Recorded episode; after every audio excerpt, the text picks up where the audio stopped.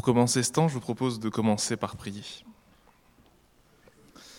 Seigneur Dieu, notre Père, nous t'invitons ce matin au milieu de nous. Envoie-nous ton esprit pour que nous puissions percevoir ta volonté et que tu puisses nous faire grandir par lui. Et je te remercie pour tout ce que tu nous offres. Au nom de ton Fils Jésus. Amen.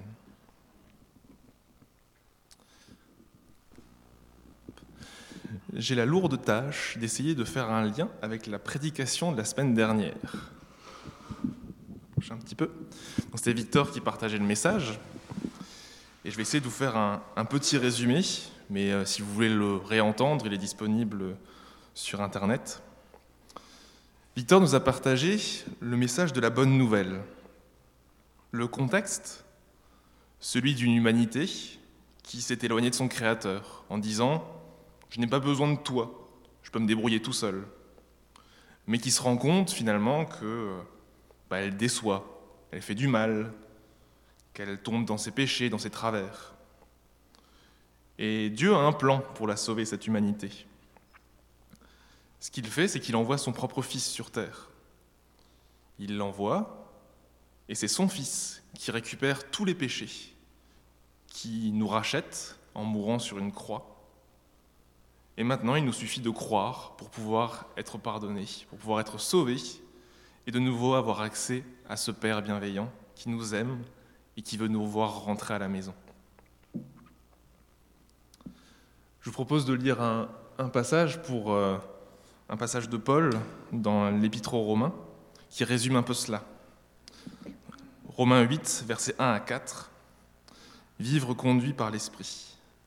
Maintenant donc, il n'y a plus de condamnation pour ceux qui sont unis à Christ, car la loi de l'Esprit, qui nous donne la vie dans l'union avec Jésus-Christ, t'a libéré de la loi du péché et de la mort. Car ce que la loi était incapable de faire, parce que l'état de l'homme la rendait impuissante, Dieu l'a fait.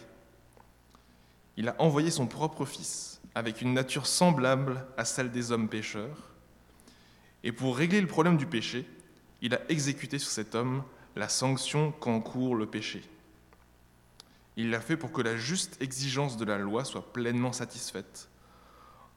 En ce qui nous concerne, nous qui vivons non plus à la manière des hommes livrés à lui-même, mais dans, dans la dépendance de l'esprit. En effet, il n'y a plus aucune condamnation sur ceux qui croient en Dieu. Pourquoi?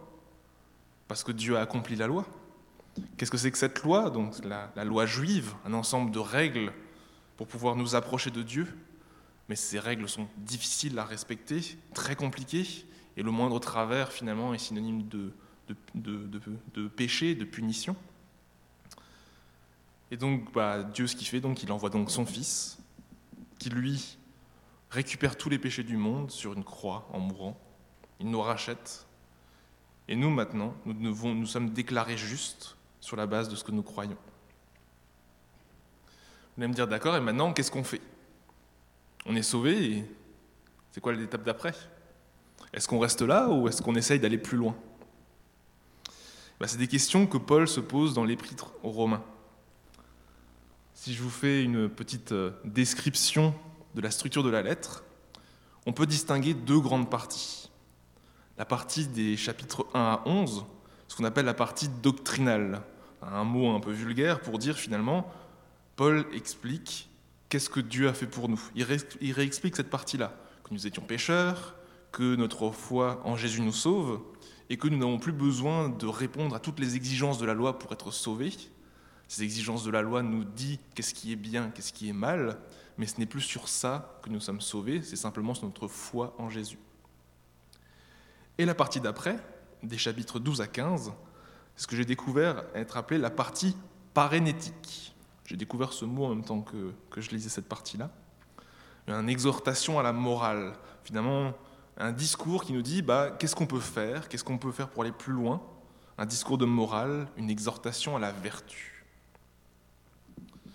Et donc, si maintenant on considère que Dieu nous a sauvés, on peut lire ces passages-là pour dire bah, qu'est-ce qu'on fait maintenant, qu'est-ce qu'on fait pour aller plus loin? Je vous propose de lire déjà la partie, euh, le début, les versets 1 et 2 du chapitre 12 de la lettre aux Romains, où Paul écrit S'offrir à Dieu. Je vous recommande donc, frères et sœurs, à cause de cette immense bonté de Dieu, à lui offrir votre corps comme un sacrifice vivant, saint et qui plaise à Dieu. Ce sera là de votre part un culte raisonnable. Ne prenez pas comme modèle le monde actuel, mais soyez transformés par le renouvellement de votre intelligence, pour pouvoir discerner la volonté de Dieu, ce qui est bon, ce qui lui plaît, ce qui est parfait. Quand on lit ici ce, passage, moi j'ai noté trois mots qui me semblent importants. Offrir un sacrifice vivant. Pour les personnes juives de l'époque, cela doit être bizarre, parce qu'un sacrifice, par définition, c'est mort. Un sacrifice, c'était prendre un animal et l'offrir sur un autel, le sacrifier, donc le tuer, le consumer pour pouvoir l'offrir, donc le brûler. Et ceci était présent dans des pratiques juives pour pouvoir atténuer la colère ou célébrer des, célébrer des cérémonies. Mais finalement, un sacrifice vivant n'est pas possible. Un sacrifice, par définition, est un sacrifice mort. On se pose la question, que veut dire Paul par là? Mais il dit aussi que ceci sera là un culte raisonnable et que nous serons transformés par le renouvellement de notre intelligence. En grec, on parle de logikos, la logique, l'intellect, ce qui finalement est raisonnable, ce qui est logique, ce qui découle d'une succession d'un raisonnement. Et ici, on se rend compte qu'on ne parle pas d'un rite, d'une cérémonie, de quelque chose protocolaire, vide ou froid, qui est juste là, encadré par des normes. On parle bien d'une action logique, quelque chose qui est pensé, quelque chose qu'on a envie de faire. Mais ce que je vous propose pour cela, en fait, c'est un peu de détailler bah, quels sont les thèmes qui sont, abordés, qui sont abordés dans la suite de cette lettre. il, y a, il y a trois chapitres. Je ne vais pas vous lire ces trois chapitres, et je pense que je n'aurai pas le temps de pouvoir vous décrire en détail tout ce qui se passe dans ces trois chapitres. Sauf si vous êtes d'accord que je parle jusqu'à 18h ce soir. Moi, ce que je vous propose, c'est que je vous décrive un petit peu les différents grands thèmes qu'il y a. Le premier, dans Romains 12 et versets 3 à 8, on parle d'être humble quand on, quand on, exerce ses dons ou ses activités. Si je vous lis les versets 4 et 5, chacun de nous a, dans un seul corps, de nombreux organes, mais ces organes n'ont pas la même fonction. De même, alors que nous sommes nombreux, nous formons ensemble un seul corps par notre union avec Christ. Et nous sommes tous, et chacun pour sa part, membres les uns des autres. Et là, Paul explique en disant, bah, si quelqu'un a un don, qu'il l'exerce avec humilité. Il parle de prophétie, il parle de service, d'enseignement, d'encouragement. Il parle aussi des biens matériels, si vous en avez, qu'est-ce que vous en faites, comment est-ce que vous les donnez aux autres ou comment est-ce que vous les faites partager? Et toute cette partie-là, c'est de dire à la fois, si vous avez un don, partagez-le, mais aussi à l'inverse pour euh, la culture de l'époque, si vous n'avez pas ce don, n'essayez pas de faire croire que vous l'avez. Une partie, peut-être une partie de l'époque essayait finalement de se valoriser par leurs dons et faisait croire, vous avez vu, j'ai réussi à faire ça une fois, et se vanter euh, durant toute l'année, alors que finalement, ils n'ont pas ce don, ils ne le faisaient pas. Et donc, restez humble quand on applique un service. Le deuxième, c'est d'être bon et sincère au quotidien. Ce sont donc les versets 9 à 21 du chapitre 12. Si je vous lis le verset 9, que votre amour soit sincère, ayez donc le mal en horreur, attachez-vous de toutes vos forces au bien, notamment en ce qui le concerne, et là il détaille plein de choses. La sincérité, être sincère, l'affection fraternelle, penser aux autres, la proactivité, ne pas être nonchalant, l'endurance, au sens quand il y a une épreuve, essayer de la combattre, ne pas juste jeter l'éponge au premier, au, premier, au premier revers, d'être toujours joyeux, de penser à la prière dans les épreuves, et aussi d'être solidaire. finalement, ça correspond à une attitude à porter au quotidien. Si je continue d'avancer, on va parler d'une chose peut-être plus actuelle, être respectueux des autorités au sens ne pas avoir de rébellion, ne pas être hors la loi, payer ses impôts. genre de choses où actuellement aussi, en se disant, en voyant les, les différentes euh, manifestations, où Paul, on lit dans ces, dans ces, dans ces lignes qu'on peut combattre une autorité si maintenant elle est corrompue, mais ne pas faire cela dans, un synonyme de violence, mais toujours rester dans la notion d'être euh, en accord avec les autres, respecter les lois et respecter le plus grand nombre. Il dit aussi, c'est pourquoi il est nécessaire de se soumettre à l'autorité, non seulement par peur de punition, mais surtout par motif de conscience. Point numéro 4 que nous pouvons lire dans Romains 13, les versets 8 à 10, il rappelle d'être plein d'amour pour son prochain, où il cite un, un passage de Jésus, Aime ton prochain comme toi-même, ceci sera un accomplissement de la loi. Et finalement, il résume un peu ses parties précédentes en disant, Si vous aimez votre prochain, vous accomplirez la loi. Il parle aussi d'être vigilant face à l'immoralité. Il prend l'image d'une nuit dans laquelle se passent euh, des choses immorales, où se passent euh, différents péchés. Et il annonce comme quoi le jour arrive bientôt, bientôt tout sera révélé à la lumière. Et il dit, la nuit est avancée, le moment où le jour va se lever approche, débarrassons-nous de tout ce qui se fait dans les ténèbres et revêtons-nous de l'armure de lumière. J'en ai huit comme ça, donc j'arrive donc au sixième. Ne pas être méprisant avec les jeunes chrétiens.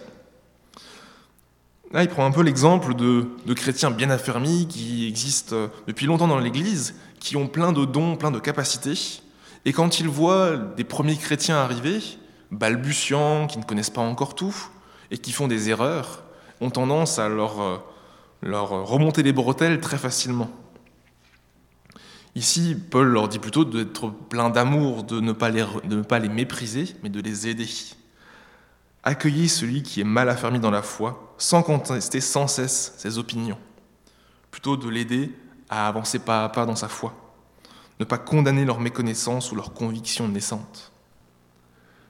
Il est lié un peu avec le passage d'après, où celui-ci parle euh, de se soucier de ses frères et sœurs, finalement c'est l'inverse, de se dire de ne pas le mépriser, mais de l'aider, de voir comment est-ce que ce chrétien, ce jeune chrétien est en train de se construire, de l'aider à avancer, de ne pas être une occasion de chute, une image qu'on retrouve souvent, qui de se dire si maintenant un chrétien n'est pas très connaisseur sur un sujet, ne pas le mettre dans l'embarras, parce que finalement le mettre dans l'embarras, cela peut le faire progresser, mais si on le fait dans de mauvaises conditions, cela peut le faire aussi chuter, le faire se dire Oh, jette l'éponge, c'est trop compliqué. Voilà. Prenez plutôt la décision de ne rien mettre en travers du chemin d'un frère qui puisse le faire trébucher ou tomber. Ainsi donc, cherchons toujours ce qui contribue à favoriser la paix et nous faire grandir les uns les autres, cherchant la foi. Et donc ça fait la transition avec le dernier point, chercher la paix et l'harmonie. Là, il fait un parallèle avec ce que Jésus a fait. Jésus, en venant, ce qu'il a essayé de faire, c'est de rassembler le plus grand nombre. Il s'est mis au service de son prochain. Et ici, ce qu'il essaie de montrer, c'est de ne pas chercher son propre intérêt dans l'Église, mais de chercher ce qui va plaire aussi aux autres, ce qui va pouvoir les faire grandir. Pas seulement soi, pas seulement se faire grandir soi-même, mais faire grandir ceux autour de nous. Il dit au verset 1 du chapitre 15, Nous qui sommes forts, sous-entendu, nous qui avons déjà une connaissance chrétienne, qui avons déjà un enseignement et déjà une foi affermie, nous devons porter les faiblesses de ceux qui ne le sont pas, sans chercher notre propre satisfaction. Et tout ceci concourt à un même objectif qu'il dit au verset 6 pour conclure. Ainsi, d'un commun accord et d'une seule voix, vous célébrerez la gloire du Dieu et Père de notre Seigneur Jésus-Christ. Voilà, ça faisait un peu annuaire. Y a plein de points ici. Plein de points aussi un peu concrets. Le fait d'être euh, respectueux dans la société, le fait de combattre l'immoralité, le fait de trouver un moyen d'exercer les dons qu'on a décelés déjà et de les faire grandir. Je propose de résumer tout cela en disant, bah, finalement, qu'est-ce que c'est que ce sacrifice vivant? Bah Déjà, le premier, point, c'est de vivre. Quand on résume tout cela, c'est de se dire un sacrifice vivant, bah, il vit en écoutant ce que Dieu lui a donné, c'est les points d'avant. Il vit un amour sincère au quotidien avec ses prochains. il vit en harmonie avec les autres chrétiens, il ne cherche pas son propre intérêt, mais il essaye de faire grandir sa communauté. Et aussi, il vit respectueux en société, c'est-à-dire qu'il ne vit pas simplement à l'église, mais il vit aussi en dehors. Et ça, c'est ce que Paul appelle un culte raisonnable, une action de logique. Parce que si maintenant on voit ce que Dieu a fait pour nous, si on voit ce que Jésus a fait en nous rachetant, bah, c'est une conséquence. Dieu nous a aimés, essayons d'aimer les autres. Maintenant, la vraie question, c'est est-ce une mission impossible? C'est vrai qu'on retourne tous ces points, finalement, même si maintenant on vient juste de se convertir, on semble qu'il y a plein de points qui semblent impossibles à faire tout de suite. Et même après des années de pratique, on peut se dire que parfois on n'a toujours pas trouvé la manière d'exercer notre don. Parfois on ne l'a même pas trouvé. Parfois on trouve mal notre place dans l'Église. Comment est-ce qu'on peut faire finalement pour corriger cela? J'ai identifié deux points quand on relit ces passages. D'une part, c'est grandissons à notre rythme. Les différents points énoncés par Paul ne sont pas tous pour des chrétiens affermis, ne sont pas tous pour des chrétiens nouveaux, mais certains concernent les uns et les autres. Notre foi et nos convictions grandissent avec l'âge, nos responsabilités augmentent aussi en fonction de notre sagesse, et c'est un peu synonyme comme Dieu qui éduque son enfant, pas à pas. Se rendre compte où est-ce que nous en sommes et quelle est l'étape supplémentaire que nous pouvons faire, le pas d'après. Si maintenant on doute encore de ce que Dieu a fait pour nous, bah c'est déjà s'affermir dans sa foi et comprendre et avoir l'assurance que, Dieu nous a sauvés. Si maintenant Dieu nous a sauvés, essayer de voir bah, qu'est-ce qu'on peut faire pour le remercier? Et en le remerciant, comment est-ce qu'on peut faire pour partager cela à la fois dans l'Église, un peu comme étant un, bac à sable, j'ai envie de dire, un endroit un peu simple où on peut s'exercer et se faire rattraper par nos frères et sœurs, et ensuite se lancer dans la vie active, se lancer dans la société, et voir comment est-ce qu'on peut euh, aider à ce moment-là les, les autres personnes qui ne connaissent pas encore Dieu. Mais le dernier point aussi que j'aimerais ajouter, c'est que être un sacrifice vivant appelle à vivre, et on ne peut pas vivre seul, on ne peut pas vivre isolé. Et c'est là, à ce moment-là, où je rattrape le début de, ce message, où Paul parlait avec une image, le corps de Christ, et ce qui avait été lu aussi par, euh, par Karine durant, la présidence de ce culte, c'est qu'il y a beaucoup l'image d'un corps uni, où chacun a sa place, et où le corps ne peut pas être, ne peut pas être dissocié. Un corps, pour être fonctionnel, il doit être assemblé, et les rouages doivent marcher ensemble. Et on retrouve cela avec diverses applications, des exemples liés aux relations sociales, aux relations dans l'Église. Et donc finalement, c'est une application en se disant, si vous voulez grandir dans la foi et avancer, il faut vivre ensemble. Pour terminer, je vais vous prendre une petite image plus visuelle. J'ai oublié de vous passer les, passages, désolé. Bon, j'espère que j'ai été suffisamment clair. Euh, je vous repasserai le PPT si vous donnez de le lire. Petite image plus visuelle pour conclure. Considérons notre monde. Sans Dieu, sans Jésus, c'est un monde vide, froid et rempli de ténèbres, comme cet écran, juste du noir. Un chrétien, c'est comme une bougie, une lumière dans ce monde. Et euh, on peut le lire dans Matthieu 5, versets 14 à 16. Si vous êtes la lumière, vous êtes la lumière du monde, une ville au sommet d'une colline n'échappe pas au regard. Il en donne même d'une lampe. Si on l'allume, ce n'est pas pour la mettre sous une mesure à grain, au contraire, on la fixe sur un pied de lampe pour qu'elle éclaire tous ceux qui sont dans la maison. C'est ainsi que votre lumière doit briller devant tous les hommes, pour qu'ils la voient bien, euh, pour qu'ils voient le bien que vous faites et qu'ils en attribuent la gloire au Père céleste le problème de cette bougie, c'est qu'elle est toute seule. Et que si on avance, tout seul, on a plus de chances de tomber, tout seul, et de s'éteindre. Et cette bougie, finalement, comme un feu qui se consume à la fin de la nuit, ce sera éteint totalement. Par contre, si nous sommes plusieurs chrétiens, là c'est la perspective de grandir, de s'encourager, de voir notre Dieu à l'œuvre jour après jour. Et comme il est écrit aussi dans Matthieu, au chapitre 18, versets 19 à 20, j'ajoute que si deux d'entre vous se mettent d'accord ici-bas au sujet d'un problème pour l'exposer à mon Père céleste, il les exaucera. Car là où deux ou trois sont ensemble en mon nom, je suis présent au milieu d'eux. Et finalement, à plusieurs chrétiens, on entretient cette flamme. Cette flamme a moins de chances de s'éteindre. Et c'est seulement en faisant un ensemble de bougies qu'on arrive à faire grandir l'Église et la la rendre visible. Conclusion, pour grandir en tant que chrétien, vivons avec d'autres chrétiens. Et ainsi, j'aurai les batteries chargées à bloc pour rendre ce que Paul appelle un culte raisonnable à Dieu. Je vous propose de prier pour, euh, pour conclure ce passage.